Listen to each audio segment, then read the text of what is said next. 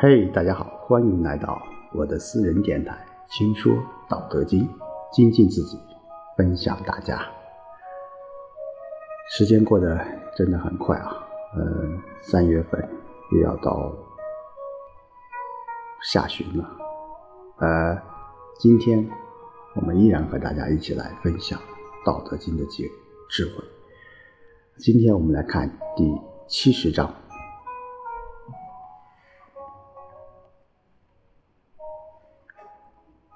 无言胜义之，胜义行，天下莫能知，莫能行。言有宗，事有据。夫为无知，是以不知。知我者希，则我者贵，是以圣人批和怀玉。好，在这一章啊，呃，也许啊，也许老子在前面说的太多。呃，这一章有点啊发一点牢骚的这种感觉啊。当然，在这一章当中，老子仍然在说明我们说道德的这种修行重在什么？重在内在啊，就内在的修炼是道德非常重要的一个啊素质或者是理念。好，我们一起来看看。无言胜义之，胜义行，天下莫能治，啊，莫能行。啊，刚才我们说啊，什么意思？无言胜义之，就是我说的这些话都很容易理解，啊，也很容易去实施，啊，但是怎么样呢？然而天下。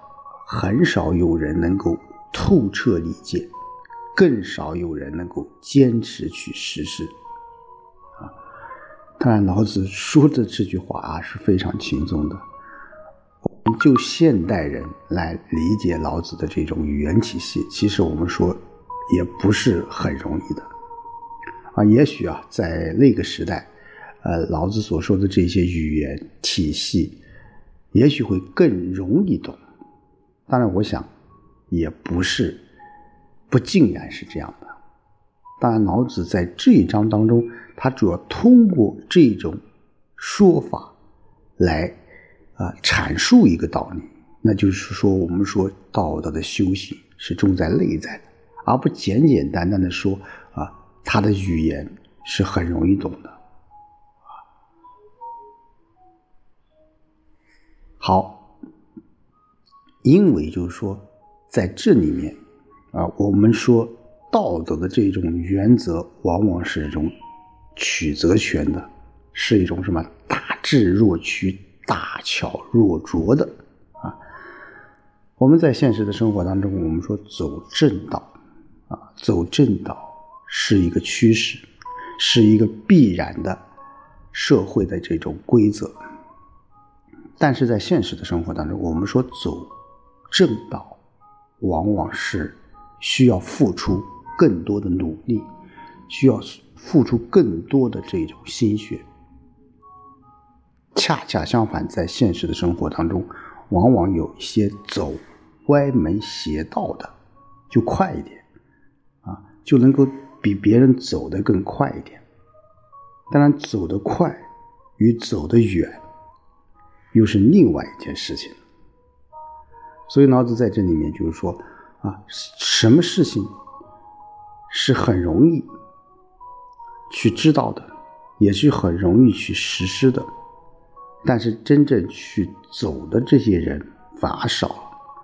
当然，这要与这个当时的这个老子所处的这个时代应该是有密切关系的。我们知道，在春秋时期，啊，各个小国之间那是互相的。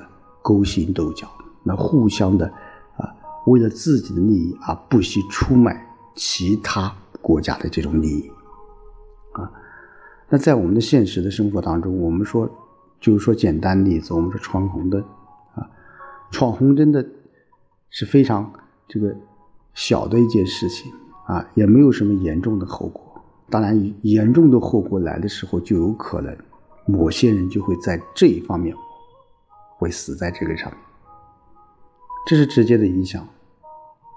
但是更深层意义上来说，就是意味着我们个人是漠视社会的这种规则啊。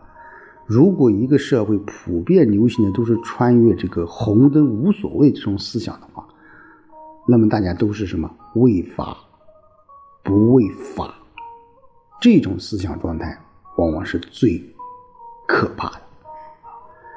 言有宗，事有君啊。我们说说话啊，说话是很简单啊。老子说：“我的言论中是隐藏着微言大义的啊，就言有宗啊，并且什么事事有君，我的行事中也潜伏着根本的这种原则啊。君当然这里面是原则啊，宗是什么？是那些根本的。”理念啊，根本的理念啊，那说什么话，做什么事，只从文字上去推敲，只从表上去去认识，是没有多大意义的啊。我们在前面说，老子主张不上贤啊，为什么不能上线？我们前面也说了，就是因为这样与民啊去争啊，如果人人都。去争当贤人，当然没什么不好。关键还有一些人模仿贤的这种外表，而忽视贤的内涵，这个才是老子所坚决反对的啊！所以老子不是说你不去啊当这个贤人，而是有一些打引号的这些贤人啊。夫为无知，是以不我知啊。我们在前面也说过，知人者智，自知者明啊。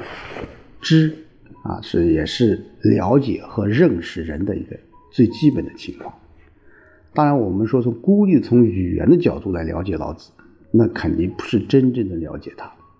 所以我们说老子《道德经》，从文字的表面去解释是很简单，但是要联系他文字。背后的深层次的一些东西，那就要去体验，需要去实证老子思想的这种来源啊。知我者希，责我者贵，是以圣人披和怀玉。嗯，所以说我们说老子在那个时代是很孤独的啊，能够理解。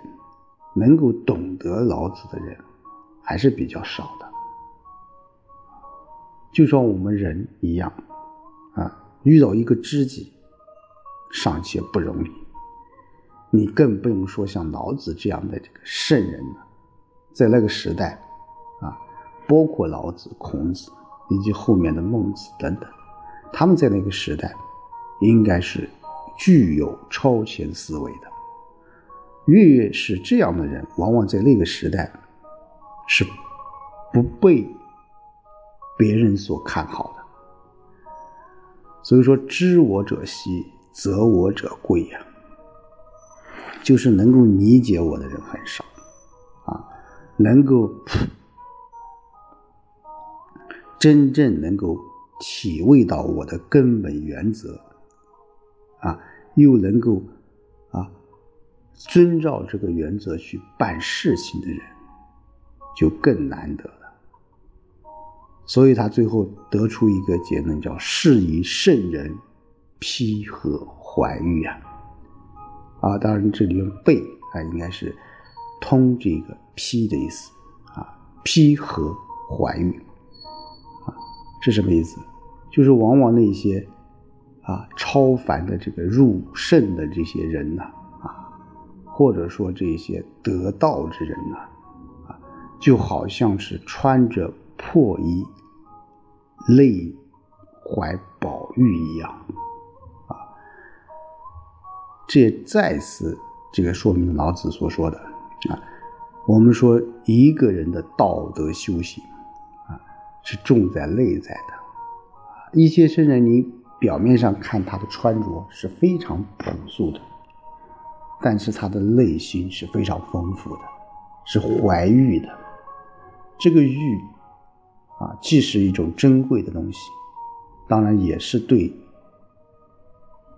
这个社会啊，这个社会的伦理，这个社会的法治，我个人觉得是一种尊崇，一种尊重。